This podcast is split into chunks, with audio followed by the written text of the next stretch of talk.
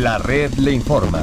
Saludos, buenas tardes Puerto Rico. Hoy es martes 26 de mayo del año 2020. Damos inicio al resumen de noticias más escuchado de Puerto Rico. Es la red le informa. Somos el noticiero estelar de la red informativa. Soy José Raúl Arriaga, como siempre a esta hora de la tarde.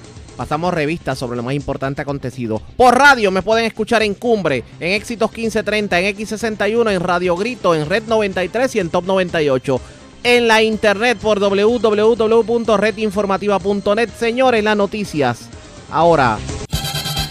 Las noticias. La red y todas las informaciones más importantes en la red le informa para hoy, martes 26 de mayo. Aunque usted no lo crea, sobre 9000 familias se encuentran sin servicio de agua potable. Gracias a los Fortrax les decimos qué ocurrió precisamente en la zona de Atillo y Camuy.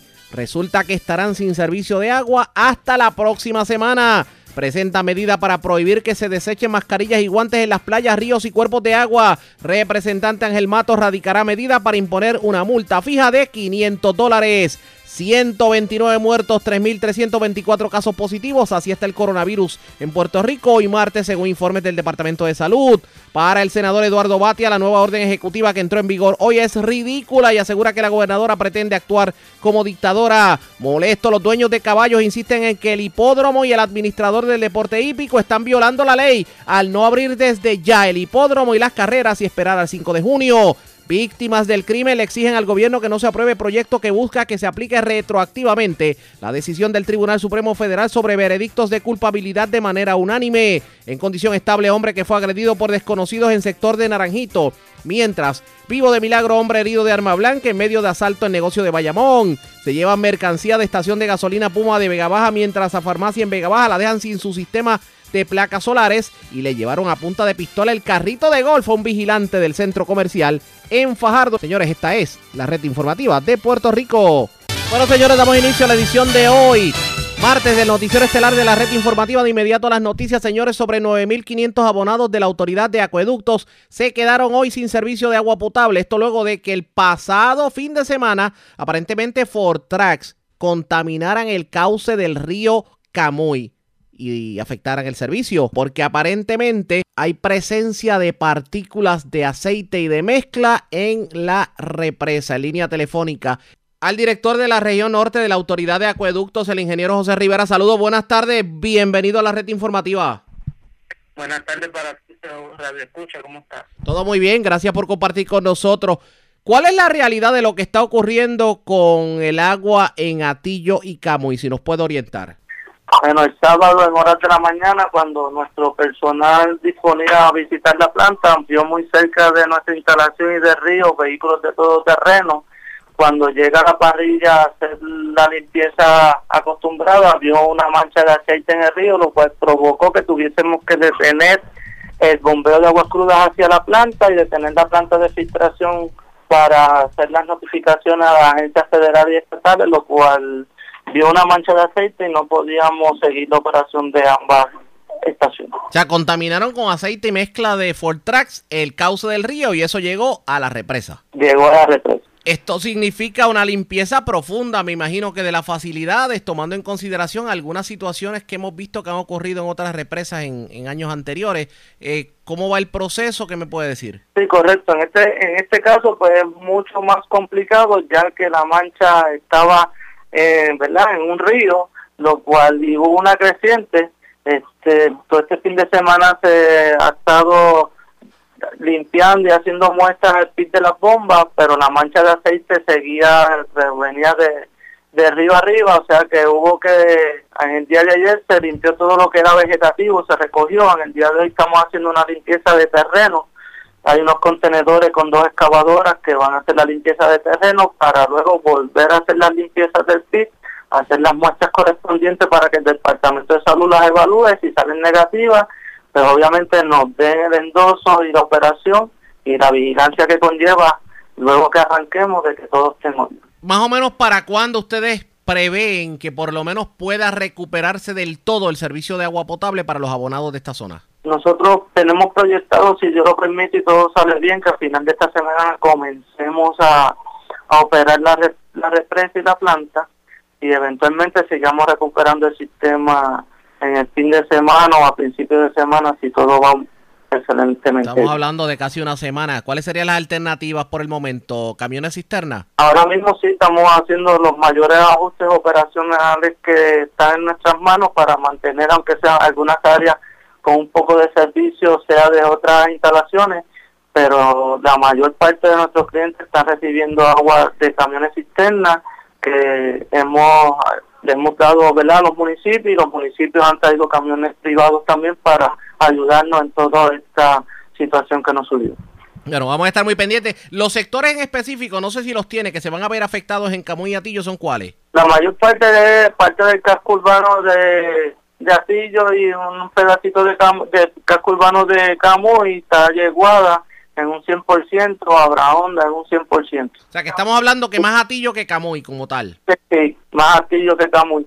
Y Capaz, Punta Brava, Naranjito, todas esas partes que son del lado de, de acá de, Atillo y Camuy, que las que colindan son los más afectados, son los puntos más lejanos. Entiendo, pues vamos a estar pendientes. Gracias por haber compartido con nosotros, ingeniero. Buenas tardes. Buenas tardes, a su orden. Era el ingeniero José Rivera, quien es el jefe de la región norte de la Autoridad de Acueductos y Alcantarillado, casi todo Atillo y la mitad de Camuy sin agua hasta la semana que viene. Yo tengo en línea telefónica al alcalde de Atillo, Chelis Rodríguez. Vamos a hablar con él sobre el particular. Saludos, buenas tardes, bienvenido a la red informativa. Saludos, Ariel, buenas tardes, un placer compartir contigo. Gracias por compartir con nosotros. En esta situación que ocurrió en el río Camuy, el municipio que más se va a ver afectado es Atillo, porque la mayoría de Atillo, sobre todo el casco urbano, se sirve precisamente de esa planta de filtros Atillo Camuy. Eh, ¿Qué opinión le merece toda esta situación y si se va a tomar algún tipo de medida por parte del municipio? Bueno, sí, nosotros hemos eh, convocado a la policía para que investigue lo que sucedió y ahí la autoridad de acuerdo de alcantarillado, recursos naturales, eh, hay que llevar a cabo una investigación y ver que finalmente fue lo que ha provocado esta situación. Hay, varias versiones sobre el particular eh, y nosotros necesitamos tener la información eh, correcta para ver hacia dónde nos vamos a dirigir para impedir que nuevamente esto se pueda repetir y que sean los clientes de los pueblos de Atillo Camuy que han sido impactados con esta situación. Eh, es importante saber lo que sucedió para convocar también a, a los dueños de esas fincas, porque son fincas privadas, donde dan acceso eh, alrededor de cuatro pueblos, Atillo, Camuy, Utuado, Lares, en ese trayecto y en ese tramo del río. Así que eh, la labor va a ser bastante ardua para poder entonces saber qué tenemos que hacer para impedir que eso se repita nuevamente. Pero aparte de eso, eh, aquí hay una situación que tiene que controlar la uniformada y las autoridades en el sentido de evitar que los Fortrax pues lleguen al río y de alguna manera puedan volver a contaminar el cauce. Es correcto, eso es lo que te estoy diciendo. Pero para eso tenemos que saber si finalmente esa fue la razón de lo que sucedió. Hay que convocar y buscar a esos dueños de esas fincas, porque son fincas privadas. Pues por lo menos le adelanto, perdone que le interrumpa, hace unos minutos hablamos con el con el jefe de la región norte de la autoridad de acueductos y en efecto se certificó que fueron los Fortrax porque aparentemente empleados que trabajaban en la planta vieron a los Fortrax y entonces pues eh, lo que precisamente fue a, dar a la planta fue el aceite que desprendieron los Fortrax, la llamada mezcla. Que eso es lo... ese es el trabajo que hay que hacer sellar eh, ese tipo de entrada por esos lugares que, como te dije, según mi información, fincas privadas, hay que convocar a esos dueños para que esas, entradas y salidas sean selladas y clausuradas por los diferentes puntos que hay varios. Hay cinco o seis puntos, me indican, de llegada a los tramos, a tramos de ese, del río, de Tutuado, La de Atillo, Camuy. Así que todo ese tramo que accesa al río donde pudieran estas personas estar llevando a cabo esa, esos incidentes, esas fechorías, si se pudiera llamar así, que afectan el sistema, pues entonces tenemos que, llevar a cabo los trabajos que hay que hacer para impedir que esas personas lleguen a, a esos lugares y que afecten nuevamente el servicio a nuestros clientes. Y sobre todo tomando en consideración que ahora hace falta más el agua en medio de la pandemia porque las personas están en sus residencias y obviamente hay que mantener las medidas de higiene es correcto, es lamentable que esto sucediendo, pero estamos listos y preparados para enfrentarlo y poder hacer lo que haya que hacer para impedir que todo repita nuevamente.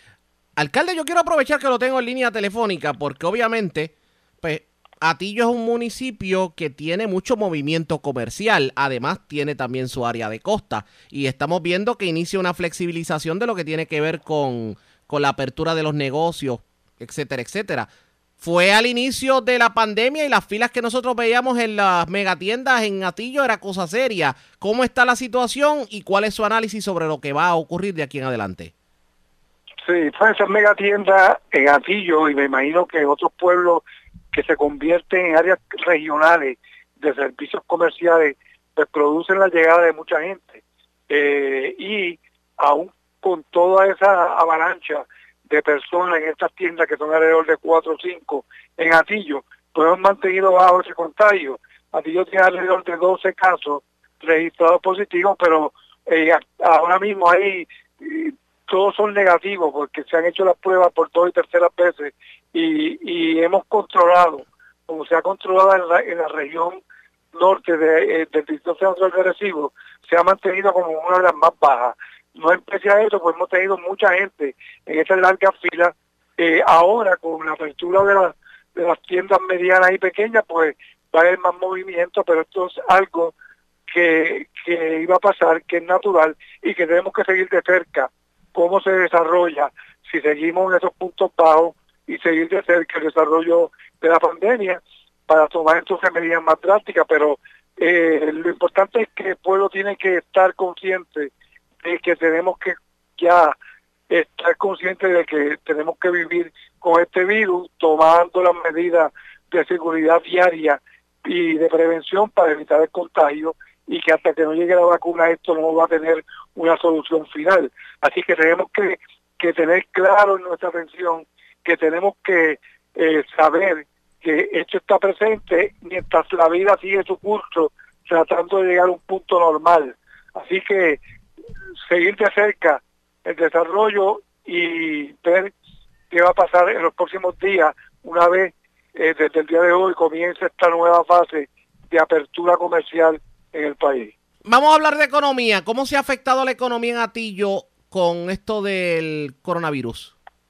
Bueno, en términos de ingresos, pues como en todo Puerto Rico y en todos los pueblos, pues eh, ha mermado dramáticamente los ingresos porque todo el comercio, que es una de las áreas eh, de desarrollo económico de Atillo fuerte, nosotros tenemos un ingreso comercial bien fuerte en el municipio de hecho, en Atillo se habían instalado 80 nuevos negocios desde María hacia acá, en un repunte económico sin precedentes.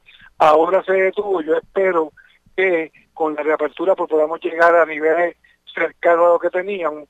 Eh, pero vamos a seguir entonces de cerca cuál va a ser el desarrollo y igualmente que las pérdidas que pudieran haber tenido se cuantificarán próximamente para entonces ver día a día cómo se desarrolla el presupuesto nuevo presupuesto que se aprobará ahora en junio y entonces ver cómo podemos eh, mitigar esa pérdida de ingresos versus los servicios básicos que tenemos que dar. Lo que pasa es que le hago la pregunta porque obviamente si, en, si está entrando menos dinero a las arcas del municipio y para colmo ustedes tienen que lidiar con con esto de que ahora tienen que pagar el, eh, el retiro y el pay as you go a raíz de la decisión de la Junta de Control Fiscal, pues yo no quiero imaginarme con qué presupuesto van ustedes a poder dar servicio. Por eso, como le estoy diciendo, tenemos que de qué presupuesto. Eh, me imagino que la Junta y el CRIM llegarán a unos acuerdos a corto plazo para mitigar la pérdida de estos fondos que tienen que ver con la ley 29 y, poder continuar dando servicios básicos a nuestra gente que es lo que se espera de los municipios, que ahora, más que nunca en este cuatrenio, se distinguen como ser el gobierno que responde, que está en primera línea, que está respondiendo todos los días, asumiendo responsabilidad del gobierno estatal, que muchas agencias han desaparecido y que son los municipios, los alcaldes y nuestros empleados los que tenemos que dar la cara diariamente, con mucho gusto lo hacemos, pero el Estado tiene que responder y resarcir esos ingresos que hemos perdido para continuar dándole el servicio de primera mano a los puertorriqueños en cada municipio. Definitivamente. Alcalde, gracias por haber compartido con nosotros. Buenas tardes. Gracias, buenas tardes, amigo. Como siempre, el alcalde de Atillo, Chelly Rodríguez. De hecho, vamos a ver si conseguimos al alcalde de Camuy, Gabriel Hernández, para que hable con nosotros, porque estos municipios se están quedando sin servicio de agua potable hasta la semana que viene, gracias a que los Fortrax, en vez de transitar por el campo, que es lo que se supone que pase, se metieron al cauce del río y contaminaron el río y eso provocó el que tuviera que paralizarse el suplido de agua a través de la planta de filtros Camuy y Atillo que se encuentra en el río Camuy. Ustedes pendientes a la red informativa, le vamos a dar seguimiento a todo esto. Vamos a tratar de conseguir al alcalde de Camuy. Mientras tanto, hagamos lo siguiente. Presentamos las condiciones del tiempo para hoy. Vamos de inmediato al informe sobre las condiciones del tiempo, señores. Meteorología está pronosticando que se espera el desarrollo de aguaceros y tronadas mayormente sobre la zona interior oeste y noroeste de Puerto Rico en el transcurso de la tarde. Y esta actividad se debe al aumento de la humedad en los niveles bajos y los efectos locales. Este patrón de mal tiempo se va a mover lentamente. Esto va a aumentar el potencial de inundaciones urbanas y de pequeños riachuelos. En cuanto a las condiciones marítimas, el oleaje se va a mantener entre 2 a 5 pies a, a, través de las aguas regionales. El viento va a estar del sureste de 10 a 15 nudos. Hay riesgo moderado de corrientes marinas para las playas del norte de Puerto Rico y Culebra. Temperaturas mínimas se esperan en la noche en los altos 60 grados.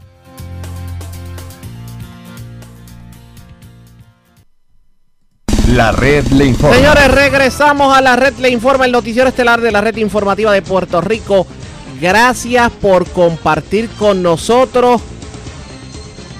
Señores, la situación con los restaurantes va de mal en peor y sobre todo tomando en consideración que a partir de hoy, si no se había enterado, comenzaron a cobrar el IBU nuevamente los alimentos preparados. De hecho, Ramón Leal, el presidente de la Asociación de Restaurantes de Puerto Rico, le pidió a la Junta de Control Fiscal que de alguna manera eh, reconsidere su decisión de, de no permitir el que se pueda extender el no cobro del IBU para los alimentos no procesados, por lo menos hasta que acabe esta orden ejecutiva, que es el 15 de junio, pero parecería que la Junta de Control Fiscal está inamovible. De hecho, eh, se aseguró también que una tercera parte de los restaurantes se verían obligados a cerrar sus puertas en definitiva, tomando en consideración el efecto que ha tenido el cierre en medio de la pandemia. Así que obviamente vamos a ver qué resultado tendrá el que ahora hay que pagar el IBU en los alimentos procesados. Ustedes pendientes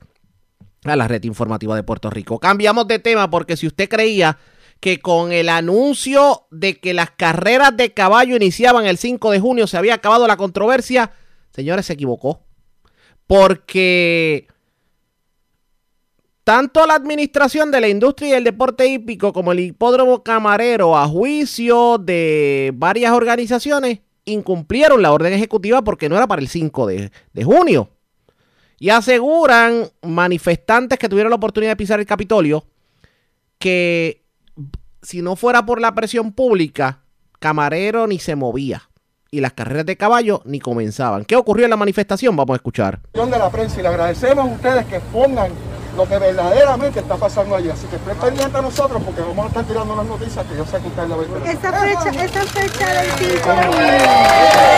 Esa fecha del 5 de junio que ellos, establecen hoy en esa, en esa orden ejecutiva. ¿Cómo, ¿cómo ustedes la ven? ¿Es una fecha tardía o es una fecha acertada? O, Bueno, es que es bien sencillo. La orden emitida por nuestra gobernadora lo que decía era que emitieran una orden de comienzo de carrera. Esto pudo haber pasado el jueves pasado si el administrador lo hubiese decidido, pero misteriosamente el administrador de momento tiene que involucrar a todas las partes, tiene que tomar decisiones que nosotros pues realmente no entendemos. Emite la orden hoy cuando la pudo haber emitido el sábado en reunión con dueños y todas las partes, y todas las partes pues decidió emitirla hoy. Pues significa que si la emite hoy, pues ya nosotros perdemos dos semanas más de, de carrera. Y esto no son caprichos de nosotros. Hoy yo escuché al presidente de la empresa en Z93 diciendo que si él abría, él iba a perder 250 mil dólares. Pues yo lo invito a que los pierda. ¿Sabe por qué? Porque nosotros, los dueños, los entrenadores, los grupos, vamos, para 3 millones de dólares perdidos y él no ha sido quien de darnos la mano. Estuvimos reunidos con él de muy buena fe al principio, el primer, mes de la pandemia. Tuvimos dos reuniones de buena voluntad para llevar esto a cabo en grupo, pero eso no se pudo porque sin sus máquinas no corren. Yo soy hípico. Yo no digo que las máquinas sean malas, yo no estoy diciendo eso, pero yo soy hípico y mi industria es la hípica. Yo no tengo problema con que ellos vayan al Task Force y el Task Force les dé todo lo que ellos quieren, perfecto. Pero ellos lo que tenían que correr era ocho días, dejar que estas familias comieran y trabajaran, pero como somos brutos y piensan que no sabemos leer la prensa y que no sabemos interpretar las cosas,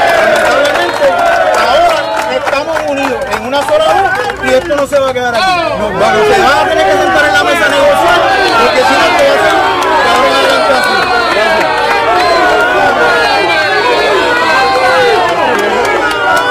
¿Cuál es el nombre? Luis Orrata. Luis Orrata. Le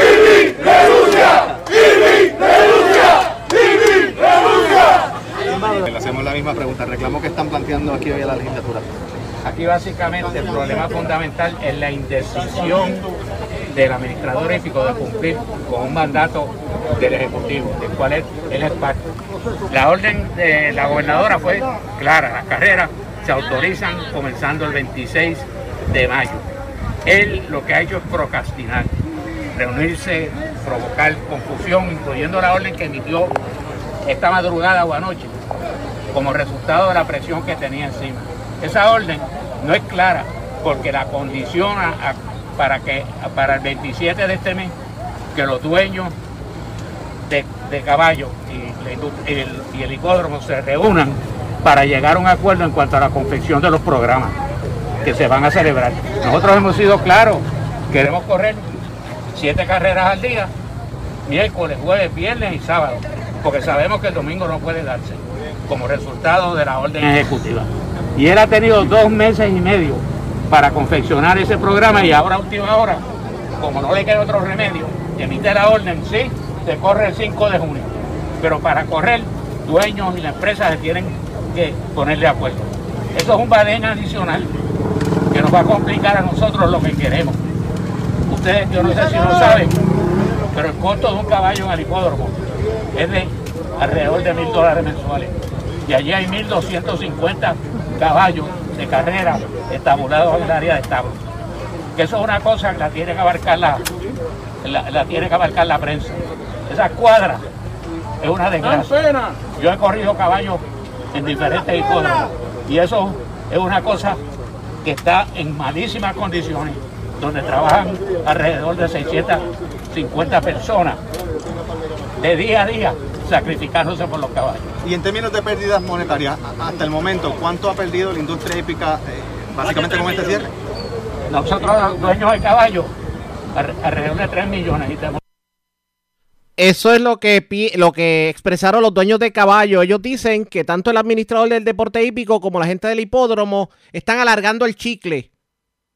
Ah, inclusive el dueño del hipódromo se expresó en el sentido de que abrir sería significaría pérdidas para ellos, pero los dueños de caballo dicen que han perdido también, han perdido como 3 millones de dólares en este tiempo, pero aseguran e insisten en que están violando la ley y la orden ejecutiva al no abrir las carreras desde ya. ¿Qué terminará ocurriendo en esta controversia? Ustedes pendientes a la red informativa. La red le informa. Señores, vamos a una pausa. Cuando regresemos en esta edición de hoy del noticiero estelar de la red informativa de Puerto Rico se está presentando una medida para que se prohíba eh, el que las personas, bueno, para que las personas no estén tirando máscaras, mascarillas y guantes a los ríos y playas y que se le multe por hacerlo. Hablamos con el representante Ángel Matos, que es el autor de la medida, luego de la pausa. Regresamos en breve.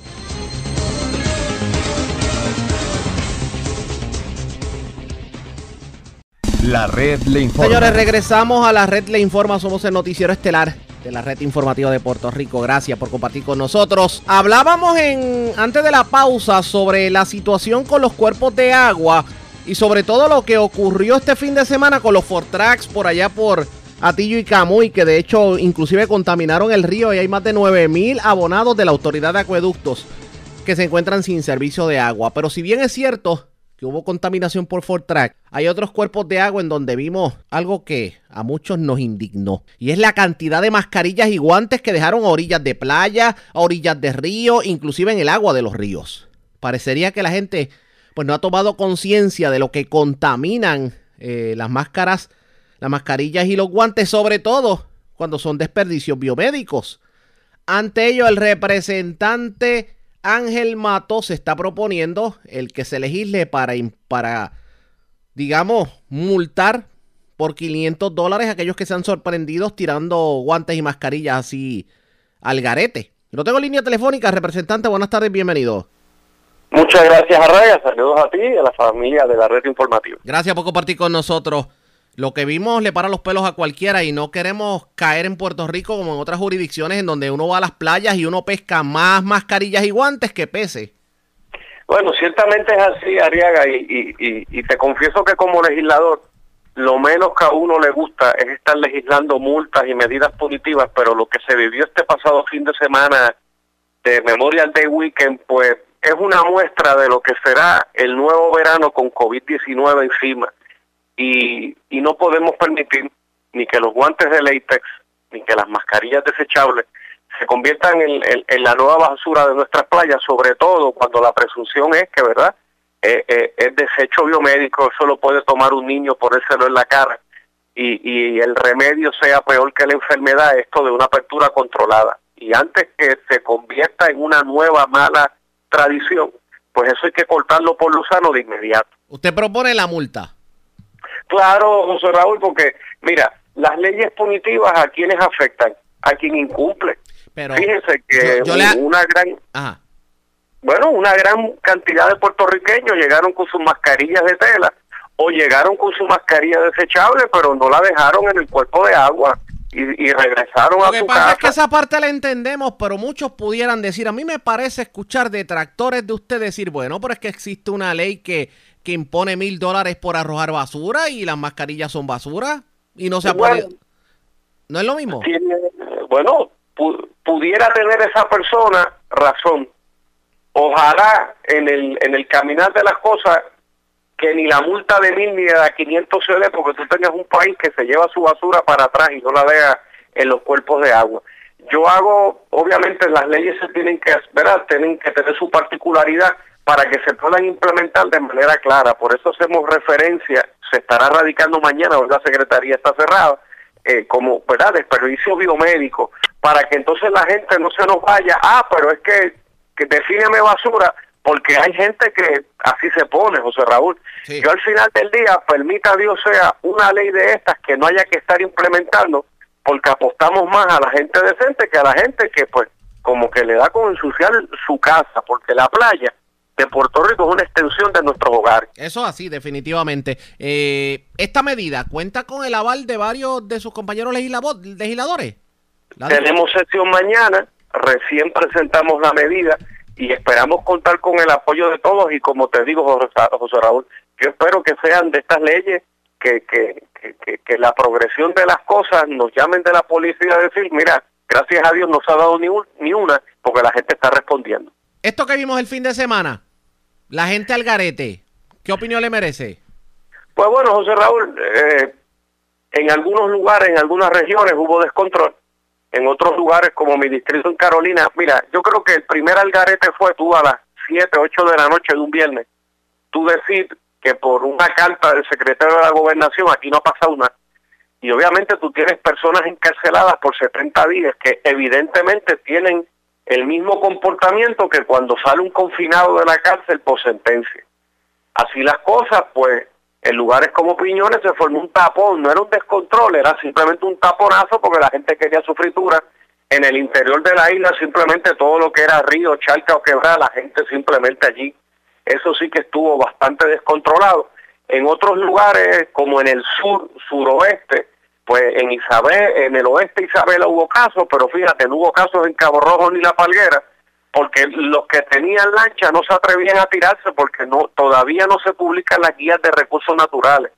Y había un lenguaje bien extraño con relación a qué tú haces con tu embarcación definiciones de playa, callo, que tú tienes que estar todo el tiempo en movimiento, pues mira, el que es capitán sabe que esas no son las mejores condiciones de navegación y mucha gente se abstuvo.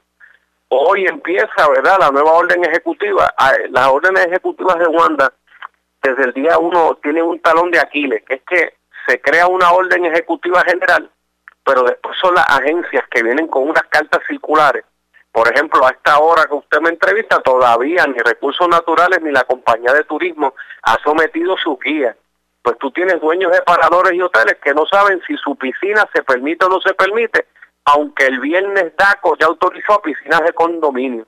Pues estamos todavía, pues, en esta nueva enseñanza y si tuviéramos ordenamiento más simple y más claro, pues se evitan dolores de cabeza, porque el problema es que la multa sale a pitar, tú sabes. Fíjese, fíjese lo que me trae en este momento. Parecería que aquí simplemente se dejó todo cerrado y nos olvidamos de que teníamos que prepararnos para una, una vuelta a la normalidad de manera ordenada y el turismo parecería que lo dejamos al olvido, a, a que se las entendieran como pudieran los paradores y los hoteles.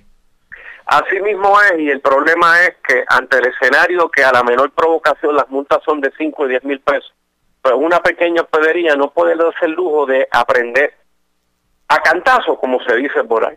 Pues la realidad es que tú tienes una gran eh, concentración de, de, de, operadores de hospedería, de dueños de restaurantes, que ni con las reglas nuevas se van a aventurar a abrir. Mira, hoy es el primer día de utilización de restaurantes a 25% y ayer eh, la Junta de Supervisión Fiscal y Hacienda no lograron un acuerdo y volvemos al 11.5 en alimentos procesados, que uno debería pensar que iba a haber algún tipo de extensión para que se dé un estímulo. La realidad es que la semana que viene, a esta fecha, tú me vas a entrevistar y yo creo que la apertura a 25% de restaurantes no va a tener mucho éxito, porque nadie abre a 25% prendiendo aires acondicionados que enfrían para un 100 porque la, la, la luz no se fracciona, prender una, un restaurante y una cocina, eso es al 100%, pues al 25% de capacidad, pues todavía no es ese número mágico para que restaurantes particulares abran. De hecho, muchos muchos restaurantes y facilidades han decidido mantenerse como han estado operando a nivel de carry out, porque no es costo efectivo. Y no te sorprenda que en un futuro no muy lejano, muchos de estos restaurantes opten con por entregar su llave comercial, esa renta, y se dediquen al negocio para llevar en un espacio mucho más pequeño, que es parte de, los estragos de esta pandemia, porque además de, los espacios de alquileres comerciales de muchas profesiones que han optado por irse a domicilio, barberos, las uñas, eh, abogados, médicos generalistas, pues ese nuevo fenómeno es uno bien delicado, porque si ahora pues José Raúl ahora tiene todo en su casa para hacer la red informativa y a lo mejor él tenía un espacio como comercial para sus transmisiones. Pues esto fue lo que le faltaba para que Arrega diga, ahora yo lo hago todo de mi casa. Definitivamente, que es lo que pasa con muchos empleados que cuando se quedaron sin trabajo era como que el, el paso final a si me quedo trabajando a 7.25 la hora o me voy a vivir del gobierno. Bueno, y, y, y tú sabes que tenemos un reto grandísimo con este, ¿verdad? El nuevo pago de desempleo que hay personas que ya lo están recibiendo porque eran desempleados previos y el rumor congresional es que esto viene con una extensión a diciembre, pues tú vas a tener una comunidad de desempleados a tres mil pesos mensuales, un poco más, un poco menos, por los próximos seis, siete meses. Eso tiene un golpe incidental en la economía, en la economía laboral, que depende de que personas se reporten a trabajar, porque de verdad que vas a ganar sin hacer nada. Así que habrá mucha gente que opte eso, pero les recuerdo a esos amigos que si quieren comprar casa o carro, por ingreso de desempleo, por bueno que sea, no van a calificar.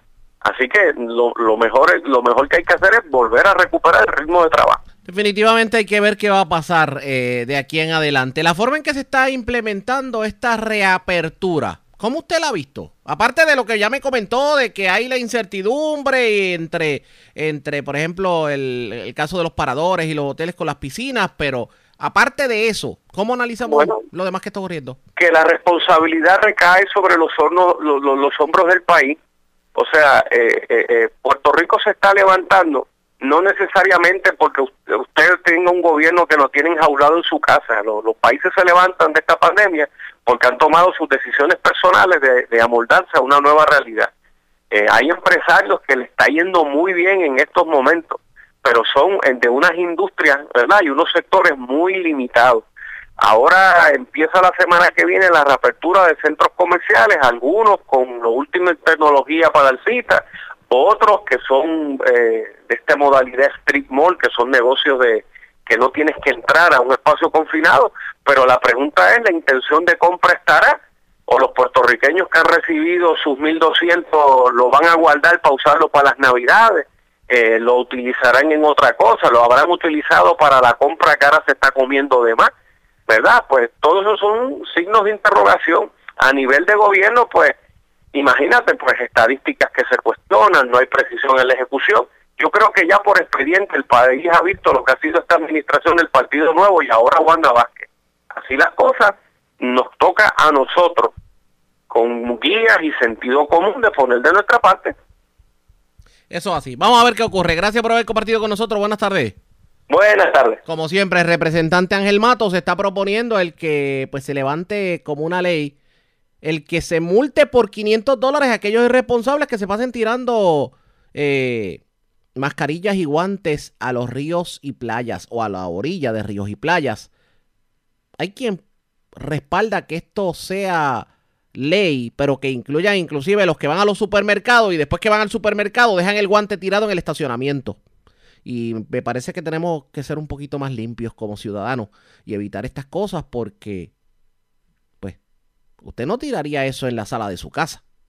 ¿Qué terminará ocurriendo? Pendientes a la red informativa de Puerto Rico. La red le Nos vamos a la pausa cuando regresemos las noticias del ámbito policíaco más importantes acontecidas, entre las que tenemos que destacar. Señores, en condición estable, un hombre que fue agredido por desconocidos en un sector de Naranjito, mientras vivo de milagro, un hombre que fue herido de arma blanca en medio de asalto a negocio en Bayamón. Se llevaron mercancía de una estación de gasolina a Puma en Vega Baja y a una farmacia de Vega Baja la dejaron sin, los, sin las placas solares. Y a punta de pistola le llevaron el carrito de golf a un vigilante en un centro comercial de Fajardo. A la pausa, regresamos.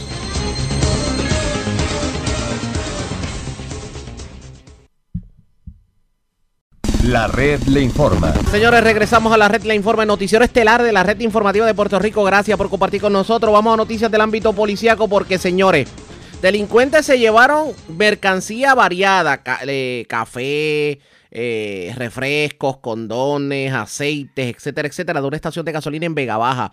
Mientras le llevaron el sistema de placas solares a una farmacia también en Vega Baja. En condición estable se encuentra un hombre que fue agredido por desconocidos en Naranjito, mientras también en condición estable se encuentra un hombre que fue agredido con un arma blanca, herido de arma blanca en medio de un asalto en un negocio de Bayamón. También se reportaron varios escalamientos de cables de cobre en diferentes puntos de la zona centro-norte. Y es Wanda Santana, oficial de prensa de la policía en Bayamón, quien nos trae detalles en vivo. Saludos, buenas tardes. Buenas tardes para usted y para todos. ¿Qué información tenemos? es correcto. En horas de la tarde de ayer se reportó una apropiación ilegal ocurrida en fecha del 23 de mayo en la carretera 152 del barrio Cedro Arriba en Naranjito, donde alegó el perjudicado que alguien se apropió de 325 pies de cable color negro del tendido eléctrico perteneciente a la compañía Claro, valorado en 2.500 dólares. Por otra parte, en el mismo pueblo se reportó una agresión grave a eso de las 9 y 39 de la noche en la carretera 164 del barrio Nuevo en Naranjito, donde alegó el perjudicado que unos individuos lo agredieron con un objeto el cual no puede identificar, ocasionándole heridas abiertas en el área de la cabeza se desconoce el móvil de los hechos. Este fue transportado al Centro de Diagnóstico y Tratamiento de Cataño, donde fue atendido por el médico de turno. Se desconoce la condición del perjudicado. El policía municipal Carlos González de Cataño investigó y refirió a la División de Agresiones del Cuerpo de Investigaciones Criminales de Vega Baja. Y dos escalamientos se reportaron durante la tarde en el pueblo de Vega Baja. El primero fue reportado a las 12 y 59 de la tarde ocurrido en la farmacia San Miguel que ubica en la carretera 155 del barrio Betances en mencionado pueblo. De acuerdo a la información, Wilma Montijo informó que alguien logró acceso por el área del techo apropiándose de cobre y cables de las placas solares, valorado estos en 40 mil dólares y los daños fueron estimados en 1.500 dólares. Y en el puesto de gasolina Puma, que ubica en la carretera número 2 en Vega, en Vega Baja, informó Vivian Rivera que alguien le ocasionó daño a los candados y a las puertas rolling door, logrando acceso al interior apropiándose, apropiándose de ocho cajas de Gatorade, 30 empaques de café, 100 condones, 72 cuartos de aceite y 24 envases con gas de tratamiento. La propiedad no fue valorada. El agente Rafael Román, adscrito al distrito de Baja, investigó y refirió a la División de Propiedad del Cuerpo de Investigaciones Criminales de Vega Baja. Y por último, una persona resultó herida con arma blanca mediante un robo. Hechos ocurridos a eso de las 8 y 35 de la noche en la calle Santa Cruz, área parte posterior del restaurante Rico en Bayamón, donde alegó Marlon García que dos individuos, uno de ellos portando un arma blanca, un cuchillo, le indican que le entregue su celular y cartera. Este se resistió y agredió a uno de los asaltantes Acto seguido, el otro asaltante le agrede con el arma blanca por tres ocasiones en el área de la espalda.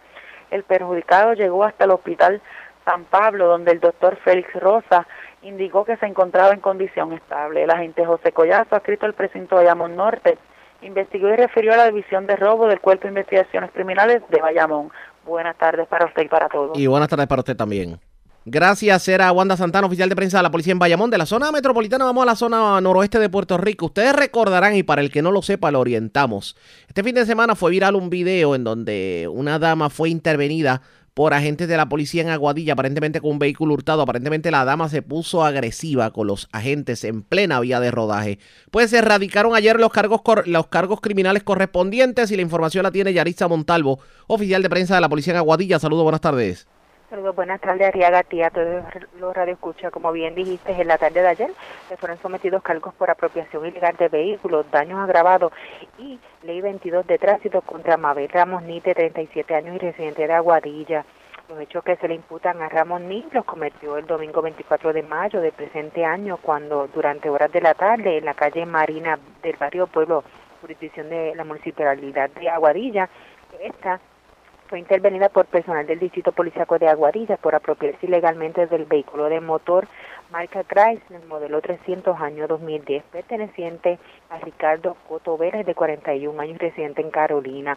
En la intervención, la mujer, quien transitaba por la mencionada vía de rodaje de forma negligente y temeraria, impactó varios vehículos oficiales e intentó arrollar a varios agentes, provocando que uno de estos repeliera la agresión el agente Eric Castro Gil, supervisado por el teniente Noel Pérez Crepo, director del distrito de Aguadilla, consultaron los hechos con la fiscal Paola Reyes, presentando la prueba ante la juez Melissa Soto del Tribunal de Aguadilla, quien determinó causa contra la imputada y le impuso una fianza global de 260 mil dólares, la cual no prestó siendo ingresada en la cárcel de Bayamón. Esas son todas las novedades más sobresalientes que tenemos en nuestra área policíaca de Aguadilla. Esto es oficial de prensa, la gente de Yarisa Montalvo. Buenas tardes. Y buenas tardes para usted también. Gracias, era Yarisa Montalvo, oficial de prensa de la policía en Aguadilla de la zona noroeste. Vamos al noreste de Puerto Rico porque, señores delincuentes, le llevaron a punta de pistola el carrito de golf a un vigilante de un centro comercial en Fajardo. También le llevaron un arma de, un arma de fuego a un caballero en la zona de Río Grande, en, debo decir, en Luquillo. En Río Grande, pues, le llevaron un vehículo a una persona específicamente en el área de la urbanización Jardines de Río Grande. Daniel Fuentes, oficial de prensa de la policía en Fajardo, con detalles. Saludos, buenas tardes. Saludos, buenas tardes. Como bien dice, pues en notas policíacas, un quien fue reportado a las 3 y 40 de la tarde de ayer. Esto fue la urbanización Jardines de Río Grande. Eh, según alega el querellante Máximo Rivera, dos individuos cubriendo su rostro mediante intimidación y amenaza eh, y utilizando un arma de fuego, lo agredieron en el área del rostro, despojándolo del vehículo marca Toyota, modelo Yaris, color negro del año 2014 agentes adscritos al 6 área Fajardo continúan con esta investigación. También tenemos que eh, otro robo fue reportado a las 4 y 10 de la mañana de, hoy, debo decir. Esto fue en la carretera 940, eh, Plaza Fajardo. Según informa eh, la querellante, quien es guardia de seguridad, que mientras realizaba rondas preventivas en el Club Cars, un carrito de golf, varios individuos utilizando un arma de fuego le anunciaron el robo mediante intimidación y amenaza, la agredieron en el área del rostro despojándola del mencionado vehículo y su teléfono celular. La perjudicada fue asistida por el paramédico de emergencia médica municipal y su condición pues estable. Los individuos pues, abandonaron el lugar con rumbo desconocido. Agentes adscritos del 6 área Faro continúan con la pesquisa. Y otro robo fue reportado a las 4 y 40 de la tarde de ayer. Esto fue en la organización Vistas de Luquillo. según alega el querellante José Quiñones, mientras salía de su residencia, alguien a bordo de una motora se acercó y utilizando un arma de fuego le anunció el robo, eh, despojándolo de una cartera de cintura, eh, la cual en su interior contenía una pistola marca Glock modelo 23 calibre .40. El perjudicado pero resultó ileso y los individuos pues, abandonaron el lugar con rumbo desconocido. Antes escrito del Cuerpo de Investigaciones Criminales Área Fajardo continúan con la investigación. Eso es lo que tenemos hasta el momento. Buenas tardes. Y buenas tardes para usted también. Gracias, era Daniel Fuentes, oficial de prensa de la policía en Fajardo del Noreste. Vamos al sur de Puerto Rico porque un accidente bastante serio se reportó ayer en la tarde en la carretera 10, intersección con la avenida Glenview en Ponce. Aparentemente uno de los conductores que se vio involucrado en el accidente pues sufrió lesiones de gravedad. Luz Moreno, oficial de prensa de la policía en Ponce con detalles. Saludos, buenas tardes. Sí, muy buenas tardes a todos. Eh, según nos informaron en horas de la tarde de ayer, 25 de mayo, agentes adscritos a la División de Patrullas Carreteras Ponce investigaron un accidente de auto de carácter grave ocurrido en la carretera 10. Esto a la altura del semáforo que ubica la urbanización Glenview Garden en Ponce. De la información recibida de parte del sargento José Vélez, que de la investigación realizada por el agente Cortés Hernández, adscrito a la División de Patrullas Carreteras, se establece que mientras el señor Carlos Nieves Jusino, de 54 años y residente del barrio Maragüez, se conducía el vehículo Mazda modelo Milenia del año 2001 por la avenida Glenview y al llegar al semáforo que allí ubica, eh, este rebasó la luz, lo que motivó a que por tal descuido y negligencia fue impactado por la parte y lado izquierdo de su auto por la parte frontal izquierda del vehículo Ford modelo F350 del año 2018 eh, conducido al mismo por el señor Carmelo Arce Torres, de 57 años, residente del lugar. En este accidente, el señor Nieves Jusino fue transportado por paramédicos de emergencias médicas municipales hasta el Hospital San Lucas, donde fue atendido por la doctora Cabán. Se diagnosticó trauma de gravedad y quedó bajo observación. En el caso del señor Arce Torres, este fue transportado hasta el Hospital San Cristóbal de Ponce, donde fue atendido y dado de alta posteriormente. Al lugar de los hechos se personó la fiscal Charlene Rosa de Jesús, quien se hizo cargo de la investigación correspondiente, esto en unión al agente Cortés Hernández. Además, ordenó la ocupación de los vehículos de motor para fines de peritaje y la toma de medidas y fotos del lugar del accidente. Esta escena fue trabajada por los agentes Eliezer Almodóvar de Servicios Técnicos y Cortés, agente a cargo de la investigación. Eso es lo que tenemos hasta el momento. Gracias por la información. Buenas tardes. Muy buenas tardes a todos. Era Luz Morel, oficial de prensa de la policía en la zona de Ponce. Más noticias del ámbito policía con nuestra segunda hora de programación. Pero señores, antes de ir a la pausa, identificar nuestra cadena de emisoras en todo Puerto Rico, vamos a noticias internacionales con la voz de América. Este es un avance informativo de La Voz de América. Desde Washington les informa Henry Llanos. El presidente Donald Trump negó el lunes cualquier sugerencia de que quiera celebrar la Convención Nacional Republicana este verano en su centro turístico en Doral, Florida, luego de su amenaza de trasladar la Convención de Carolina del Norte si el gobernador de ese estado no puede garantizar que se permita su realización con asistencia completa al evento. No tengo ningún interés en trasladar la Convención Nacional Republicana a Doral en Miami como lo informa falsamente el fake news de New York Times para provocar problemas, tuiteó Trump el día lunes. Y después de hacerlo con Europa, China e Irán, Estados Unidos vetará la entrada a viajeros procedentes de Brasil, epicentro de la pandemia de COVID-19 en América Latina, nos informa Bricio Segovia. Hace una semana, el presidente Donald Trump mostró alarma por la situación del coronavirus en Brasil. Brasil se ha convertido más o menos en un rebaño. ¿Saben lo que es un rebaño? Y están teniendo problemas. Ahora, la Casa Blanca toma medidas y a partir del viernes vetará la entrada a Estados Unidos de viajeros que hayan estado en Brasil en los 14 días previos. El potencial de transmisión imperceptible del virus amenaza la seguridad de nuestro sistema de transporte e infraestructura y la seguridad nacional. Bricio Segovia Voz de América, Washington. A continuación, un mensaje de servicio público de la Voz de América. Para evitar la propagación del coronavirus en Estados Unidos y otros países, las autoridades han ordenado cerrar restaurantes, salas de cines y gimnasios. Los expertos en salud pública Dicen que los beneficios de limitar el contacto interpersonal son significativos y ayudan a reducir la posibilidad de abrumar los sistemas de atención médica. El gobierno de Nicaragua presenta su libro blanco donde defiende su estrategia singular para enfrentar el COVID-19. Desde Managua nos informa Daliana Ocaña. El gobierno de Nicaragua presentó el lunes el denominado libro blanco donde defiende el manejo de la pandemia del COVID-19 en el país y describe una estrategia de equilibrio entre la pandemia y la economía, la primera dama y vicepresidenta Rosario Murillo dijo que la publicación se distribuyó a toda la comunidad internacional. Y que hemos circulado a todos los medios, embajadas, organismos y también a nuestras embajadas en otros países. Daliana Ucaña, Voz de América, Nicaragua. El mundo todavía está en la primera oleada de la pandemia, advirtió hoy martes un importante experto en salud, resaltando cómo el riesgo de reactivar los brotes de coronavirus complicaba los esfuerzos por evitar más miseria para los millones de personas que han perdido sus empleos. Ahora mismo no estamos en la segunda oleada, estamos justo en medio de la primera oleada en todo el mundo, dijo el doctor Mike Ryan, director ejecutivo de la Organización Mundial de la Salud. Este fue un avance informativo de La Voz de América. La red le informa. Señores, vamos a una pausa identificamos nuestra cadena de emisoras en todo Puerto Rico. Regresamos con más en esta edición de hoy martes del noticiero estelar de la red informativa.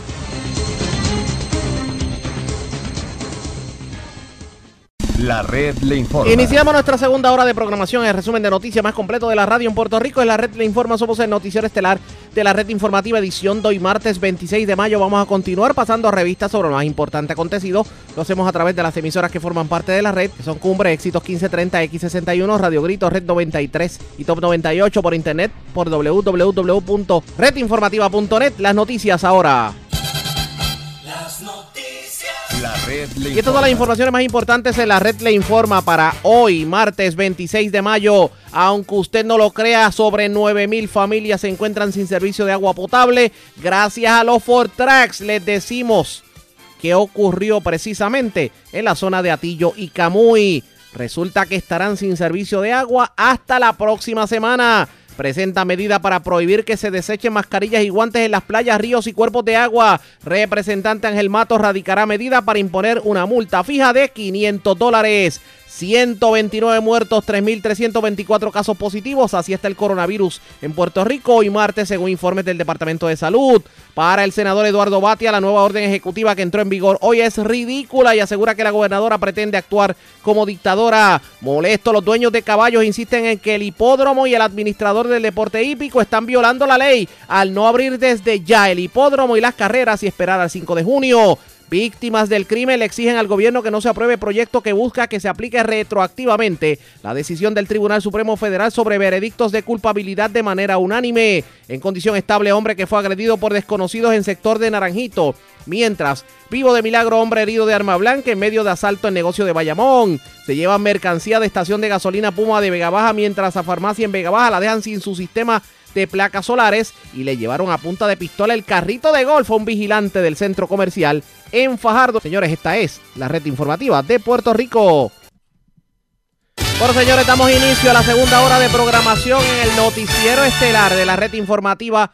De inmediato a las noticias, hoy se llevaron a cabo vistas públicas sobre varios proyectos, uno en la Cámara y uno en el Senado, que de hecho incluyen cláusulas que someterían a las víctimas y sobrevivientes de, crimen a nuevos juicios de personas convictas que de hecho no obtuvieron veredictos unánimes, porque aparentemente aplicarían retroactivamente lo que, ya, lo que dijo el Tribunal de los Estados Unidos en cuanto a los veredictos eh, por jurado. Y claro, esto sería una revictimización en el caso de las personas afectadas. Hay una manifestación, o hubo una manifestación a media mañana de hoy sobre el particular. Yo tengo en línea telefónica a la licenciada Josefina Pantoja para que nos oriente sobre el particular. Licenciada, saludos, buenas tardes, bienvenida a la red informativa. Buenas tardes, encantada de estar con usted. Gracias por compartir con nosotros. Vamos a orientar al pueblo cuál es la controversia y cómo le afecta a las víctimas y a los familiares de víctimas del crimen. Bueno, el asunto es que hay una determinación, una determinación del Tribunal Supremo de Estados Unidos en la que se establece que los estados y territorios que tengan, que permitan que los jurados emitan eh, de veredictos de culpabilidad sin unanimidad es inconstitucional. Eso por la relación política que tenemos nosotros con Estados Unidos, pues nos aplica obviamente. Aquí en Puerto Rico el Tribunal Supremo emitió una sentencia en la misma dirección. El problema es que, eh, ¿verdad? De ahora en adelante todos los todos los casos en que las personas sean acusadas por delitos graves y escojan ser juzgadas por jurados, los veredictos tienen que ser unánimes. Ese no es el problema principal. El problema es que la legislatura de Puerto Rico, tanto Cámara como Senado, eh, prepararon unos proyectos legislativos que van más allá de lo que establecen las sentencias y esos proyectos permitirían que personas que fueron juzgadas, sentenciadas y que tienen sentencias finales y firmes puedan solicitar también que se les juzgue nuevamente, solicitar nuevos juicios porque se van a enmendar para ese propósito las reglas de procedimiento criminal.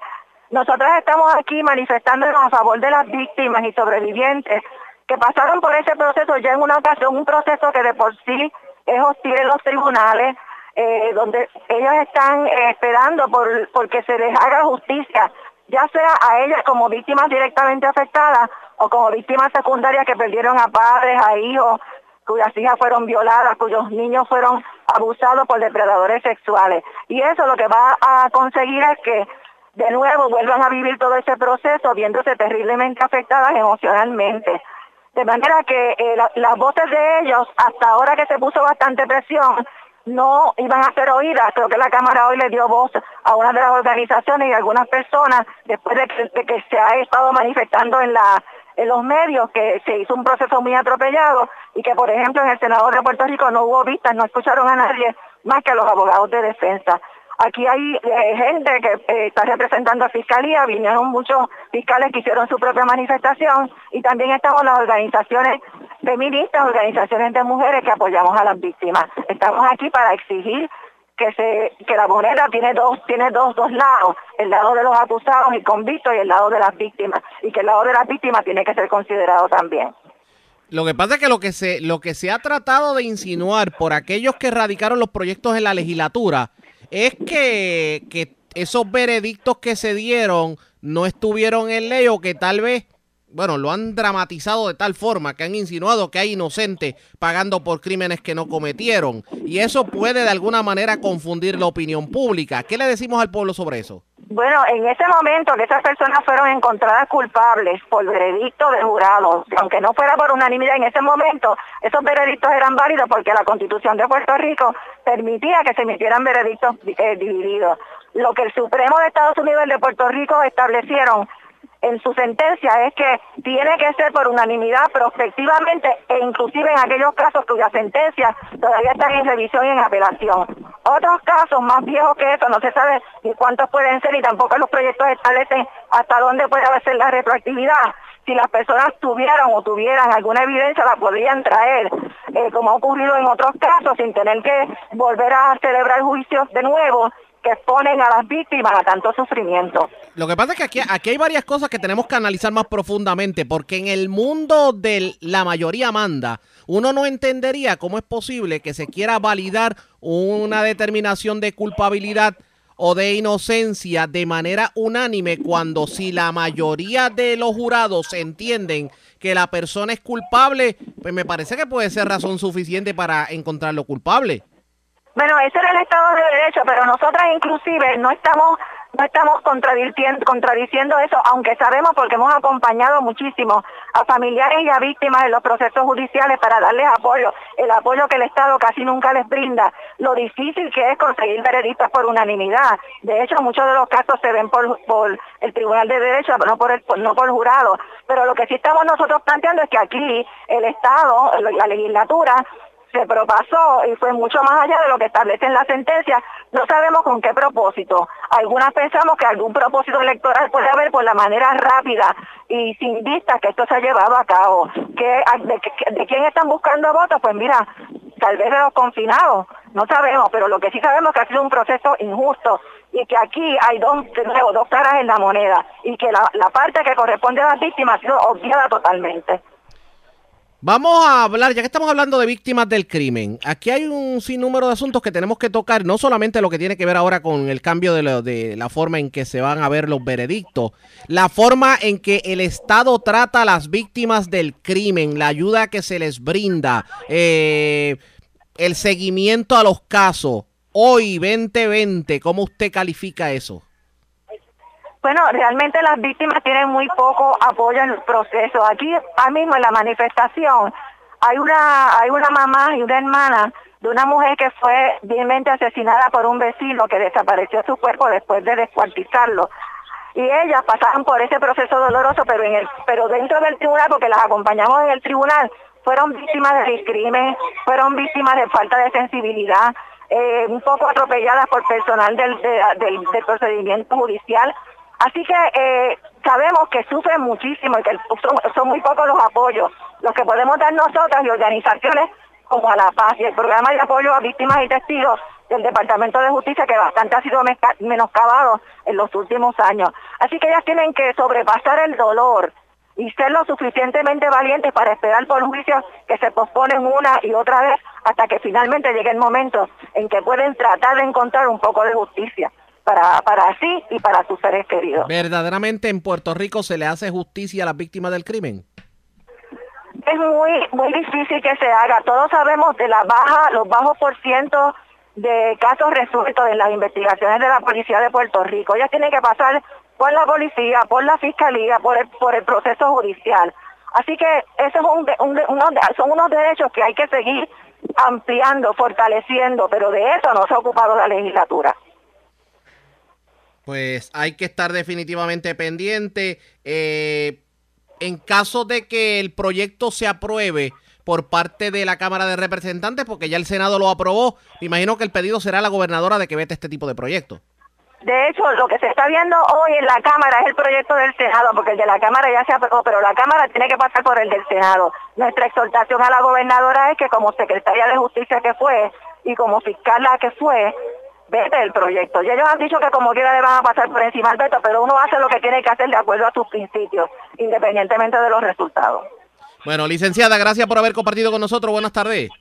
Hasta luego. Como siempre, la licenciada, la licenciada Josefina Pantoja. Esta manifestación se dio en el ala norte del Capitolio a media mañana de hoy y pues lo que reclaman es que el que se haga retroactivo la decisión del Tribunal Supremo sobre de que los veredictos de culpabilidad tenían que ser unánimes por jurado, pues esto va a revictimizar a las víctimas del crimen. ¿Qué terminará ocurriendo con estos proyectos? Ya en el Senado se aprobó.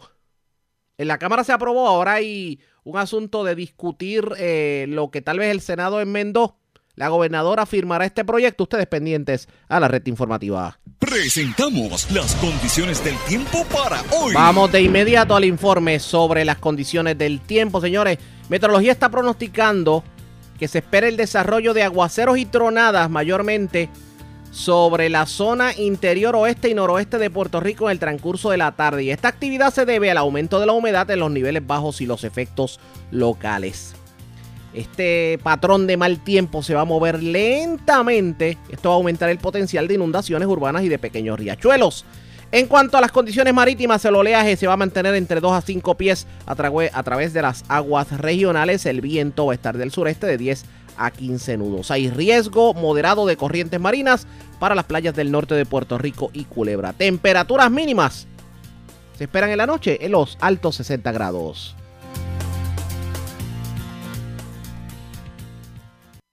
La red le informa.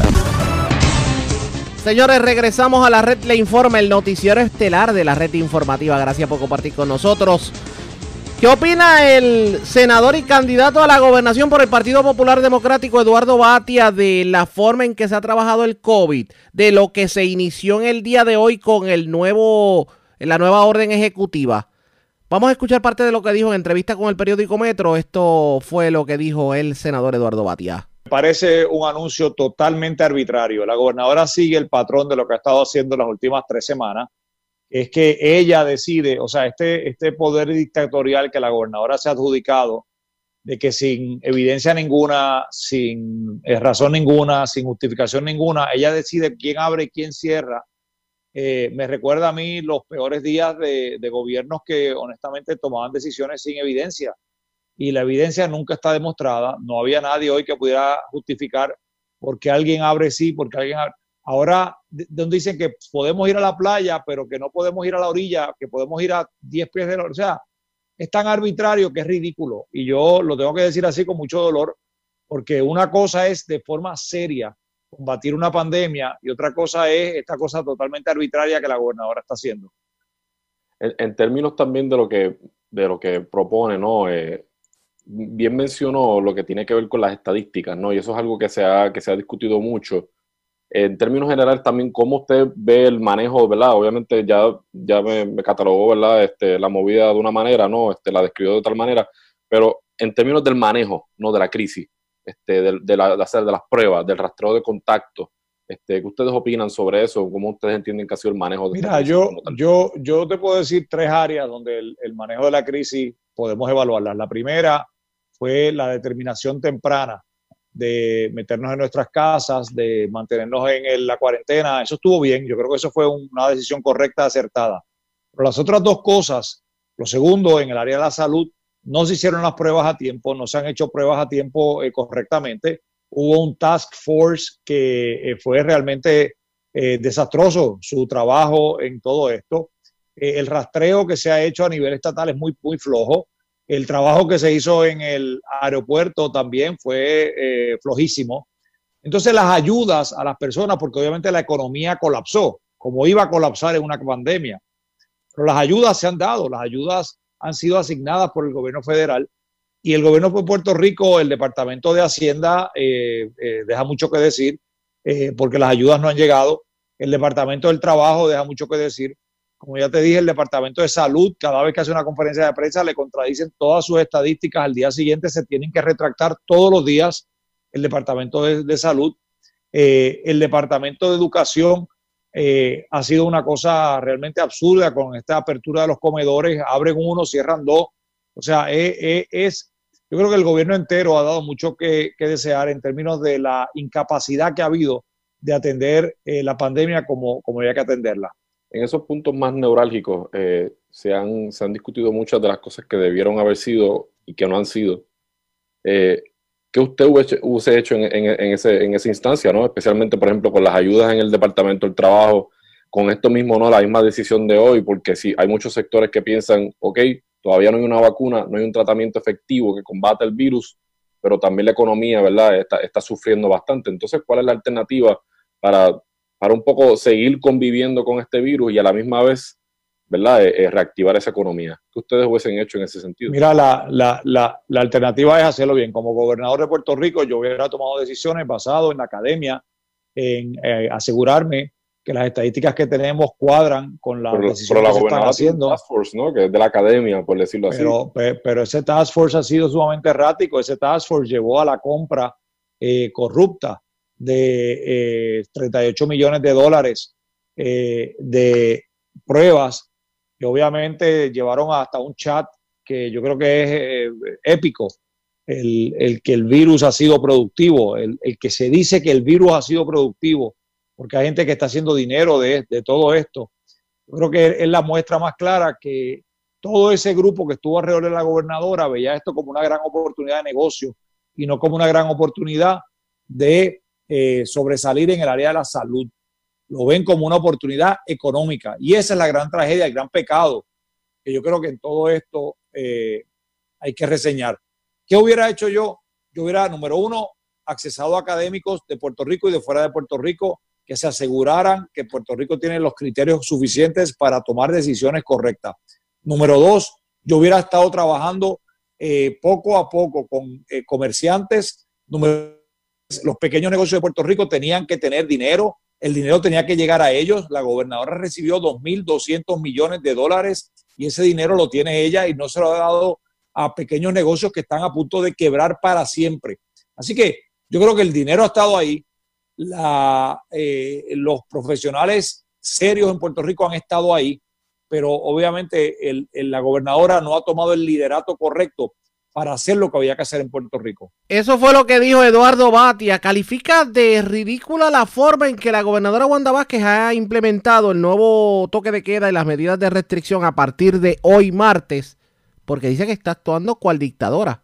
Y que aunque reconoce que hay cosas que ha hecho bien la administración de Wanda Vázquez, como por ejemplo anticiparse a un cierre, no es menos cierto que aparentemente ahora las cosas se están decidiendo de manera errática según alega el legislador. ¿Qué usted cree de eso? Pendientes a la red informativa que vamos a continuar analizando el tema. Bueno, vamos a otro tema porque usted se preguntará, ¿el DACO verdaderamente ha hecho algo para evitar eh, las alzas que se han visto en cuanto al precio de artículos, en cuanto a la, a la, alza de la gasolina, la no rebaja en el precio del gas, aquellos que puedan estar violando los estatutos?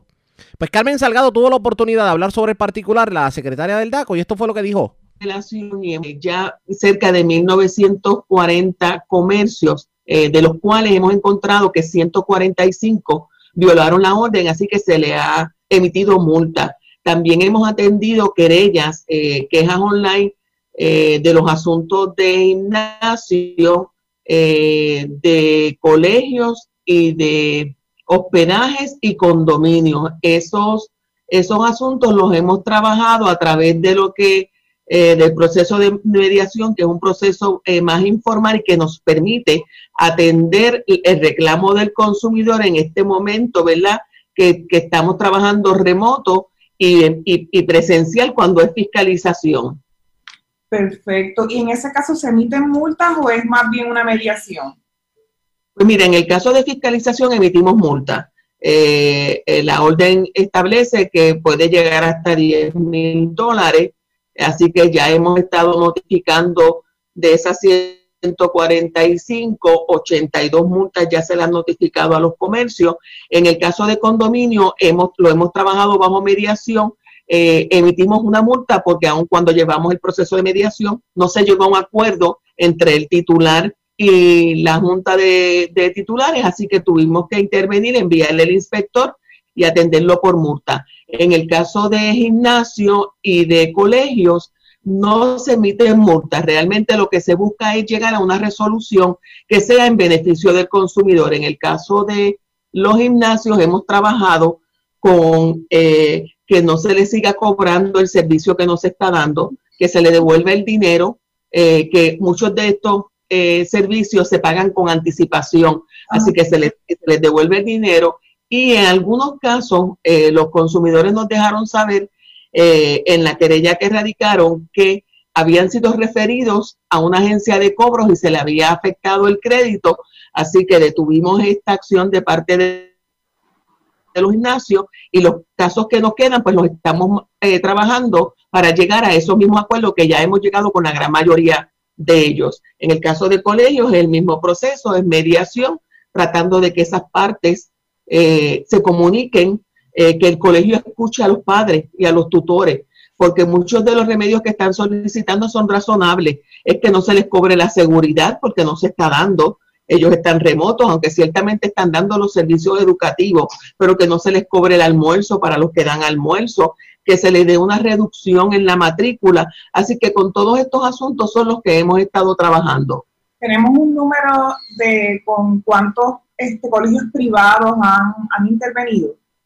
Pues mira, tenemos eh, quejas, eh, tenemos 188 quejas eh, de colegio, tenemos 37 quejas de gimnasio y 39 quejas de condominio relacionadas con la pandemia, con asuntos que tienen que ver, ¿verdad? O que se, ha ocasionado eh, el, paro de servicio, ¿verdad? O el disloque eh, o el incumplimiento del contrato por el asunto del COVID-19.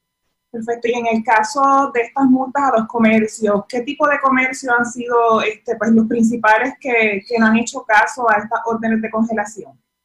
Pues mira, eh, básicamente es eh, y prácticamente es de todo. Mira, tenemos farmacia, tenemos el gas, tenemos eh, gasolina detallista, eh, tenemos colmado. Nosotros estamos ahora trabajando con los distribuidores donde le hicimos unos requerimientos para ver cumplimiento con la orden porque hemos visto alza en precio de los artículos de primera necesidad, no solamente con las mascarillas, los guantes, los hand sanitizer, sino también en los productos como los alimentos. Y estamos conscientes que el alza del precio eh, eh, es reflejo de la demanda mundial. Estamos viviendo una emergencia que ha impactado al mundo y los productos que se importan a Puerto Rico, pues muchos de ellos están llegando con esa alza. pero nosotros lo que hemos encontrado es, aparte de que muchos de los comercios están cumpliendo, es que los que incumplen es porque al recibir esa alza en precio no mantienen el margen de ganancia. La orden claramente establece que si vas a recibir un alza en precio y lo vas a implementar, no puedes aumentar el margen de ganancia. Y si es un producto nuevo que antes no vendías, que no lo tenías en el inventario, el precio que le vas a, a poner solamente puede tener un 30% de margen de ganancia. Así que hemos encontrado incumplimiento, como te dije, en todas estas industrias, eh, eh, que no, no hay particularmente una que tenga más multa que la otra. Realmente es como quien dice, a través de, de todo, de toda la industria que vende, ¿verdad? Artículos de primera necesidad. Esas fueron las expresiones de la titular del DACO, Carmen Salgado. Se han dado multas a aquellos que se están pasando de listos. ¿Usted verdaderamente ve el efecto de la fiscalización del DACO en la calle? Ustedes pendientes que vamos a estar analizando el tema a mayor profundidad. La red le informa. Vamos a una pausa. Cuando regresemos, uno de los mitos que hay en el ambiente es que las mascarillas hacen más daño que bien. Y ante el mito, Omar de X61 a la red informativa del sureste tuvo la oportunidad de hablar con el neumólogo, el doctor Pepe Luis Echegaray, y hablan sobre el tema. Regresamos en breve.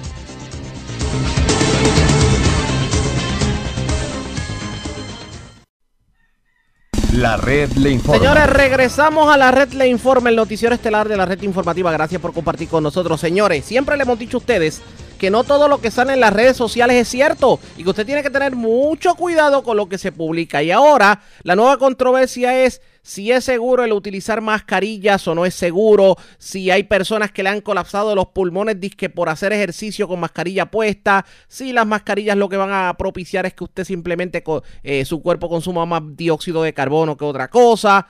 Y ante ello, Omar de X61 tuvo la oportunidad de entrevistar al doctor Pepe Luis Echegaray, que para el que no lo sepa, estamos hablando de un reconocido neumólogo. ¿Qué dijo sobre la controversia? Vamos a escuchar. Investigar un poquito más. Yo he leído hasta, te vas a reír de mí, pero yo he leído hasta artículos de ingeniería. Mm. Que yo nunca en mi vida había cogido un libro de ingeniería en la mano. Pero, pero oigan, oigan, no se rían de mí. Yo soy médico, pero si ustedes quieren aprender de mascarilla, vayan a un ingeniero, no a un médico, porque esos son los que saben de verdad. Y, estoy haciendo aplaudiendo a los ingenieros de este país que nadie le da las gracias. Y, ellos, a, los ingenieros también hay que aplaudirlo como parte de, de, nuestro de la gente que ha servido a esta epidemia. Anyway, ¿qué, qué te iba a explicar con esto? Pues me leí un artículo de ingeniería sobre las, sobre las mascarillas. Eh, ingeniería y medicina, ¿verdad? Ambas cosas, ingeniería médica, que, que Tú sabes que eso es un campo grande dentro de la ingeniería y de la medicina. Pues mira, una de las cosas más interesantes es qué tipo de mascarillas Ya tú sabes, vamos a resumir esto, para no, coger mucho tiempo. Tenemos las mascarillas de tela, eh, que las he visto preciosas. En mi oficina parece un fashion show. Eh, las mujeres, pero, pero bien originales, te, te sorprendería. Yo les estoy tomando fotos a las mascarillas porque voy a hacer un fashion show. Entonces, pues esas mascarillas usualmente tienen como un filtrito adentro y eso es bueno por, y por la higiene, ¿verdad? Porque pues uno todo se estornude dentro de esa mascarilla y es bueno tener un filtrito por la higiene, ¿verdad? Si no quieres estar con secreciones, eh, ensuciar la mascarilla. Además que te sirve como filtro eh, un poco mejor que la tela, porque la tela tiene poros bien grandes y, no, y todo pasa por ahí, inclusive las secreciones. Así que es importante que si usa de tela que tenga un filtrito, algo por dentro, eh, eh, eh, originalmente una paciente mía le pone filtro de café. Mm. Eso no lo habías oído. Los filtros que se usan para café, para hacer café. La señora le pone el filtro de café por dentro. Eso es lo más original que yo he visto hasta ahora. también entonces tenemos la, la, la, desechables, que son las, le dicen las quirúrgicas. Son las quirúrgicas porque son las que se usan los cirujanos cuando entran a sala de operaciones, o en mi caso yo la uso cuando hago broncoscopías o estudios pulmonares como una broncoscopía, para proteger la persona, especialmente dentro de una cirugía, que el, doctor no tosa o estornude o hable duro y que las secreciones del doctor entren dentro de la herida que está haciendo para la cirugía y contaminen la herida. ¿Entendieron eso? Pues esas mascarillas son muy buenas y es la que yo espero que todo el mundo use porque no te causa ningún problema respiratorio. porque puede pasar bien el aire, entrar y salir el aire. Por supuesto, tú bien lo dijiste, si tú estás hiperventilando, ya sea haciendo ejercicio, caminando, yogueando, corriendo bicicleta, cualquier subiendo escalera, cualquier ejercicio, a tu hiperventilar, pues ¿qué pasa? Pues entonces vas a colapsar un poco el área de la nariz con la mascarilla puesta y tiene que depender la, de la boca a respirar y puede ser que te cause un poco de fatiga, ¿ok? De fatiga. Importante, si eres asmático, COPD, enfisema, algún problema pulmonar crónico, inclusive cardíaco crónico, pues puede ser que eso se multiplique por cinco, que tú de verdad te sientas fatigado. Así que en ese momento tú te paras, te quitas la mascarilla un segundo, respiras profundo, eh, dos o tres veces para que, para que puedas recuperar tu aliento.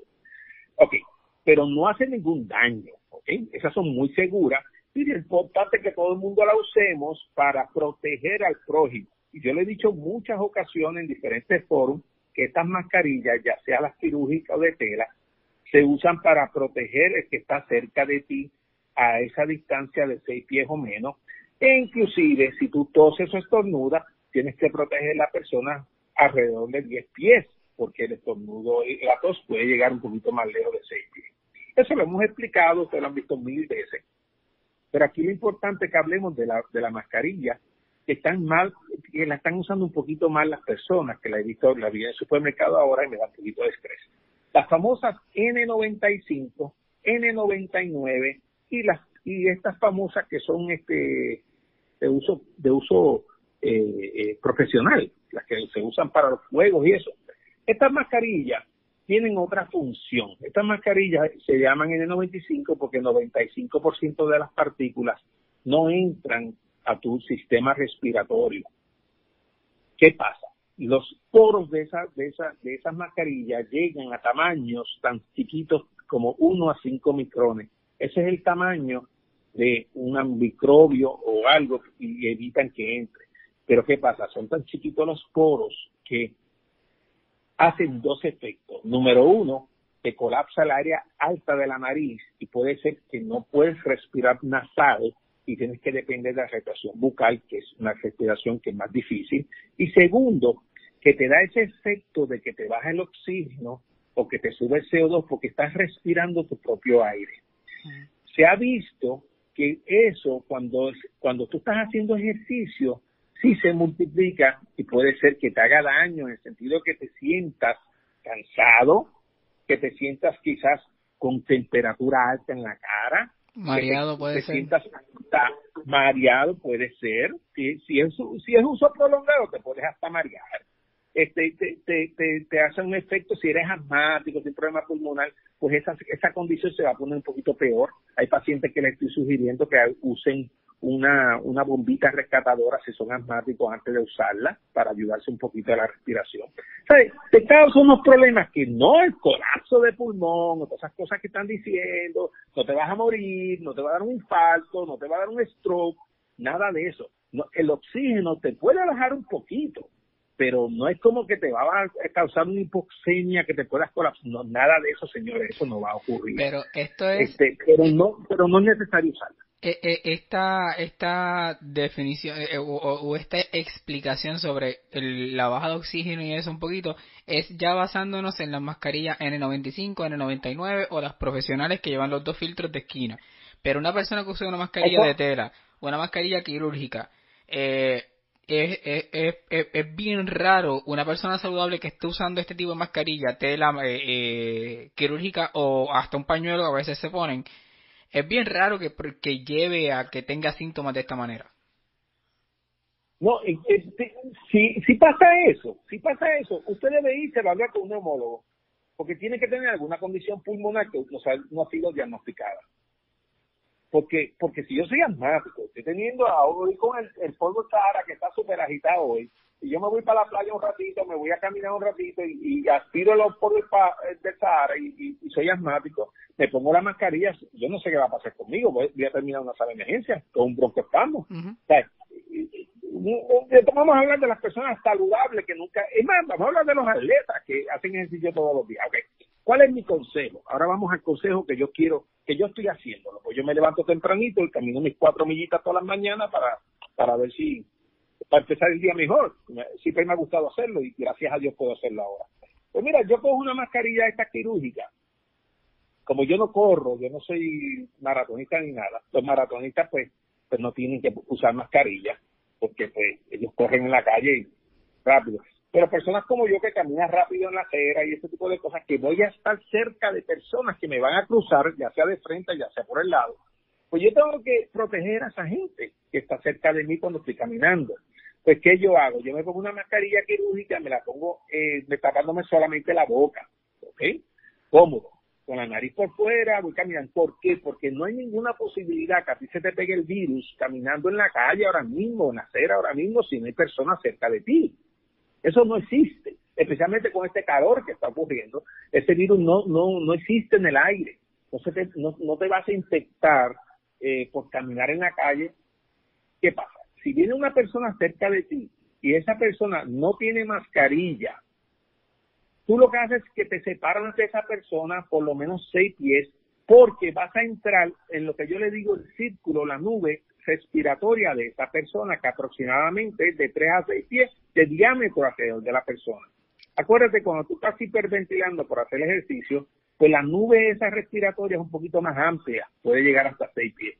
Pues ahí hay posibilidades, hay posibilidades que esa persona produzca, está tosiendo y eso produzca eh, eh, eh gotitas en el aire con el virus. Sería apropiado, pequeña. Sería apropiado en ese momento, si yo tengo la mascarilla un poquito más bajita, acomodármela. Eso es lo que yo hago. Lo que es apropiado. Eso es lo que... ¿Tú sabes por qué? No es, no es porque un policía me va a regañar. No es porque la gobernadora me va a regañar. es, es por cortesía. Yo vi al doctor Gupta, al doctor Fauci, dos, dos personas que conoce todo el mundo, que vemos en cine, vemos en televisión, que son personas, esas dos personas diciendo que ellos corren todas las mañanas para mantenerse, pues, doctor, doctor Fauci tiene 70 años. Y Gupta debe estar más o menos la edad mía, y no lo voy a decir, porque están, todo el mundo está pendiente que yo les diga. Pero jovencito, como yo. Pues, entonces, entonces, pues, ellos corren y él mismo lo, lo sugiere. Mira, la mascarilla me la llevo, eh, respiro bien con mi nariz por fuera, bien chévere, haciendo ejercicio, me va a pasar una persona dentro de ese perímetro mío de seis pies, eh, pues me cubro la nariz por cortesía a esa persona, porque si da la casualidad que yo soy un paciente asintomático con el virus, que ni lo sé, no se lo voy a pegar a mi prójimo, a la persona que está cerca de mí. Así que por cortesía, uno debería usar la mascarilla, pero solamente cubrirse la nariz completa, la cara, cuando una persona o le pasa por el lado o viene de frente dentro de un perímetro de seis pies. Yo creo que eso es justo y apropiado y a nadie se le va a caer un pelo por hacer ese esfuerzo por, la, por, el prójimo. Expresiones del doctor Pepe Luis Echegaray, neumólogo en entrevista con Omar de X61 a la red informativa en el sureste. Así las cosas, ya usted sabe que utilizar la mascarilla es cuestión de criterio. Obviamente, utilizarla de manera juiciosa. Tampoco es que se quede con la mascarilla pegada todo el tiempo, pero tampoco es que ande por ahí sin mascarilla, sobre todo cuando va a estar en la calle para evitar contagio. Ustedes pendientes a la red informativa para cualquier información sobre el particular. La red. a la pausa, regresamos a la parte final del noticiero estelar de la red informativa.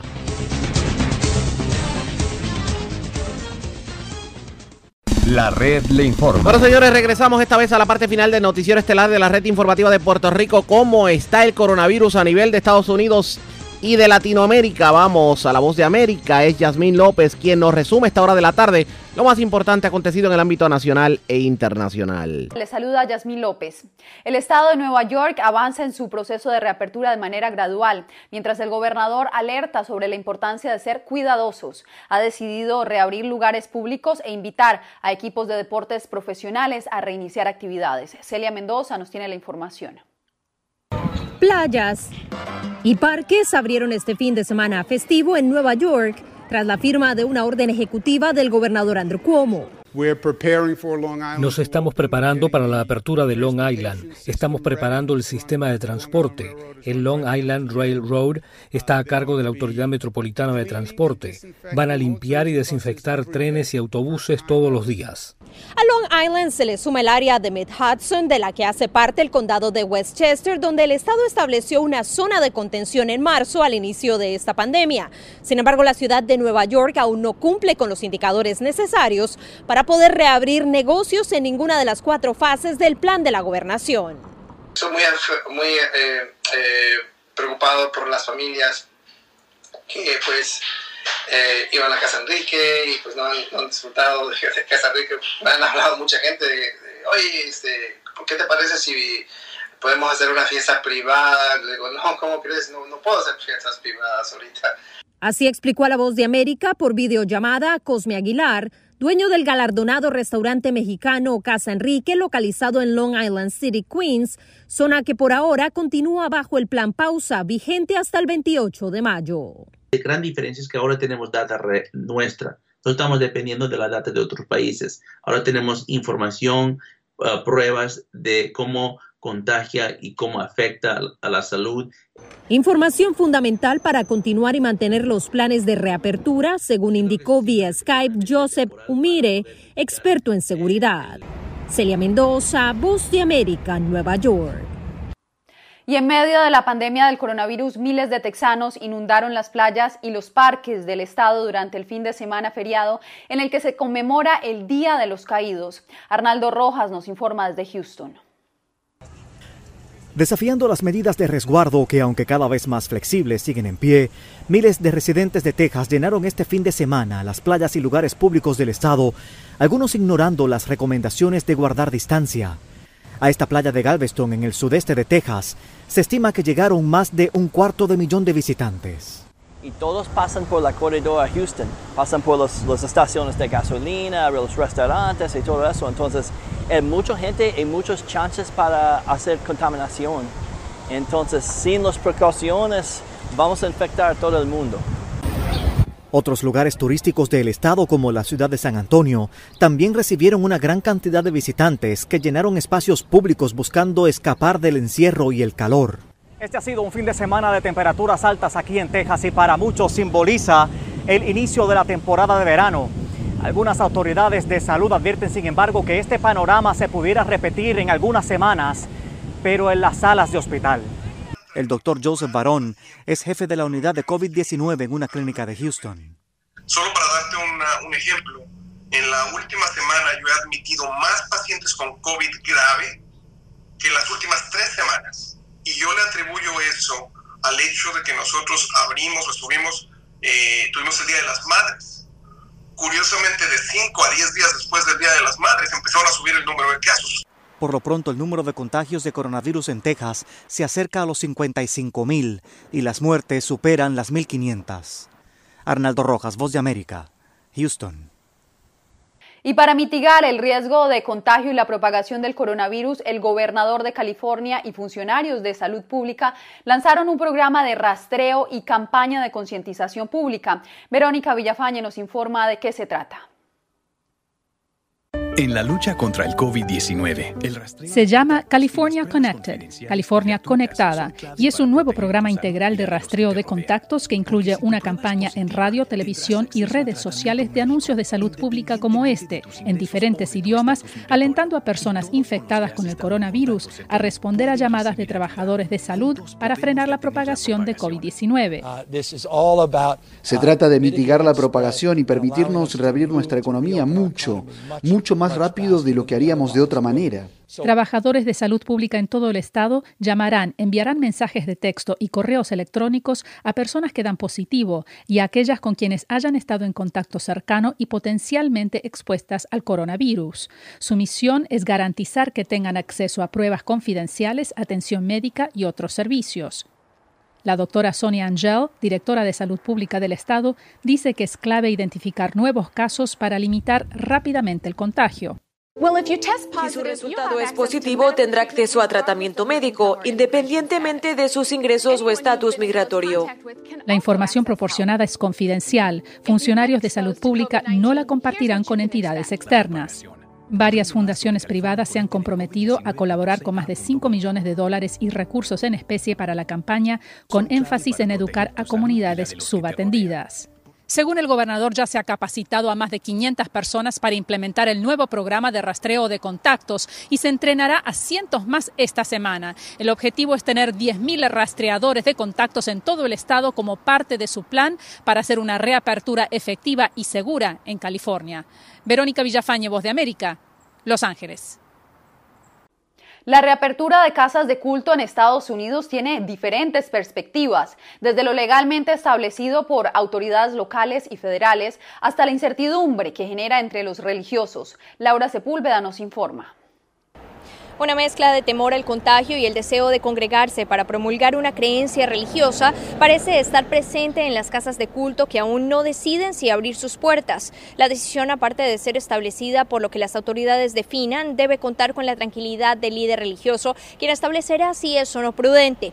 El presidente de Estados Unidos ha cuestionado que licoreras y centros de aborto permanezcan abiertos durante momentos álgidos de la pandemia, bajo el concepto de servicios esenciales. Pese a que ha sugerido flexibilizar la norma a nivel federal para centros de congregación, aún la decisión está en manos de los gobernadores, teniendo también en cuenta que el primer caso confirmado en la capital del país fue un cura quien lideró una ceremonia a la que asistieron cientos de personas. Caso similar al registrado en Houston, que tras reabrir el 2 de mayo confirmó que cinco de sus curas dieron positivo al virus. Algunas iglesias a nivel nacional hoy abren sus puertas solo para quienes necesitan confesarse. Otras organizan ceremonias con asistentes limitados, como en congregaciones de Atlanta, que reciben menos del 10% de su capacidad, o como en Nueva York, en donde los encuentros no podrán superar las reuniones de más de 10 personas.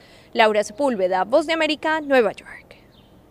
Y siguiendo con esta información, la reapertura de actividades también contempla a los campamentos de verano en Estados Unidos.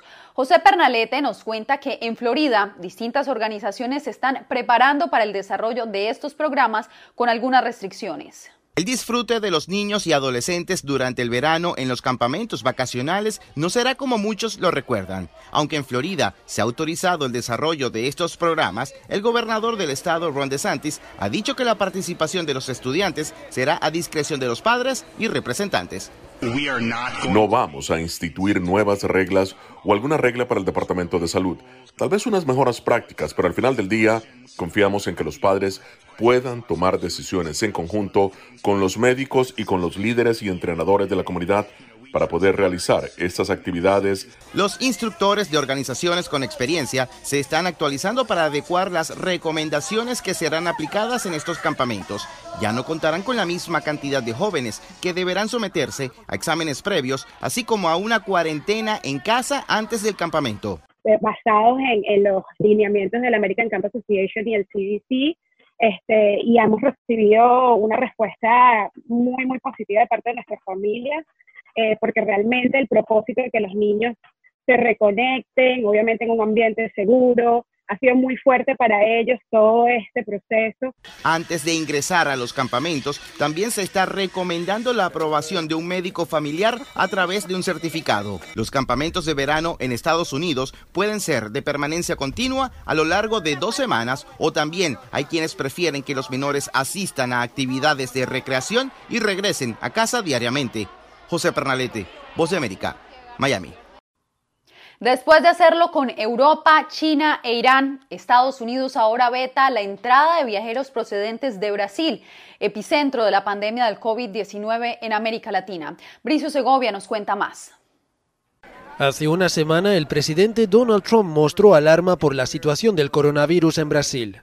Brasil se ha convertido más o menos en un rebaño. ¿Saben lo que es un rebaño? Y están teniendo problemas. Ahora la Casa Blanca toma medidas y a partir del viernes vetará la entrada a Estados Unidos de viajeros que hayan estado en Brasil en los 14 días previos.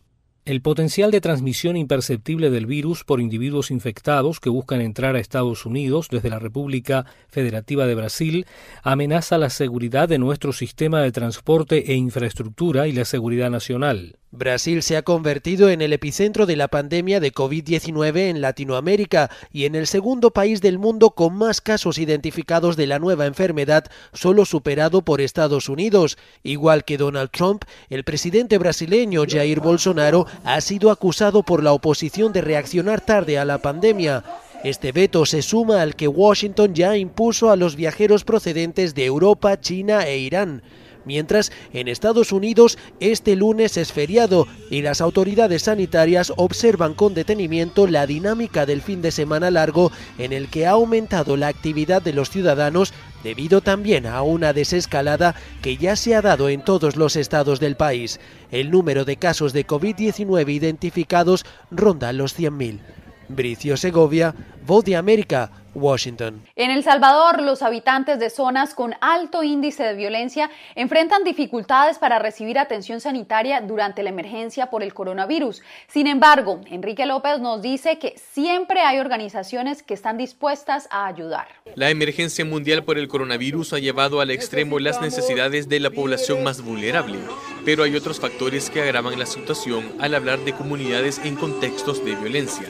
En El Salvador, una de las colonias más populosas es La Campanera, ubicada en el municipio de Soyapango. El entorno de estos lugares limita el acceso a las rutas de atención sanitaria en caso de sospecha de contagio de COVID-19 o emergencias relacionadas a enfermedades crónicas. Si uno solicita una ambulancia, pero como es de La Campanera, no van a dejar a morir la persona, no es justo.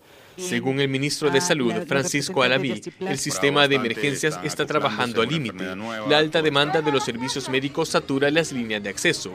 Como ente encargado de la salud pública, ampliarán la atención sanitaria para dar respuesta inmediata en estos sectores. Ningún país del mundo ha demostrado poder tener una efectividad en el sistema de salud y eso incluye la atención prehospitalaria y, y la identificación como, como lo hace el sistema de emergencias médicas. En este entorno adverso, la ONG Médicos Sin Frontera se encarga de cerrar la brecha entre los residentes de distintas comunidades conflictivas del departamento de San Salvador y la atención médico hospitalaria. No solamente por enfermedades relacionadas a COVID, sino por todas aquellas otras urgencias o padecimientos, ya sea crónicos, eh, sea fracturas, sea infarto, etc. La pobreza es otro factor que incrementa su vulnerabilidad. Gran parte de la familia se dedica al comercio informal Debido a la cuarentena domiciliar, se les dificulta llevar el sustento diario a sus casas y el alimento ya escasea en sus hogares. Enrique López, Voz de América, San Salvador.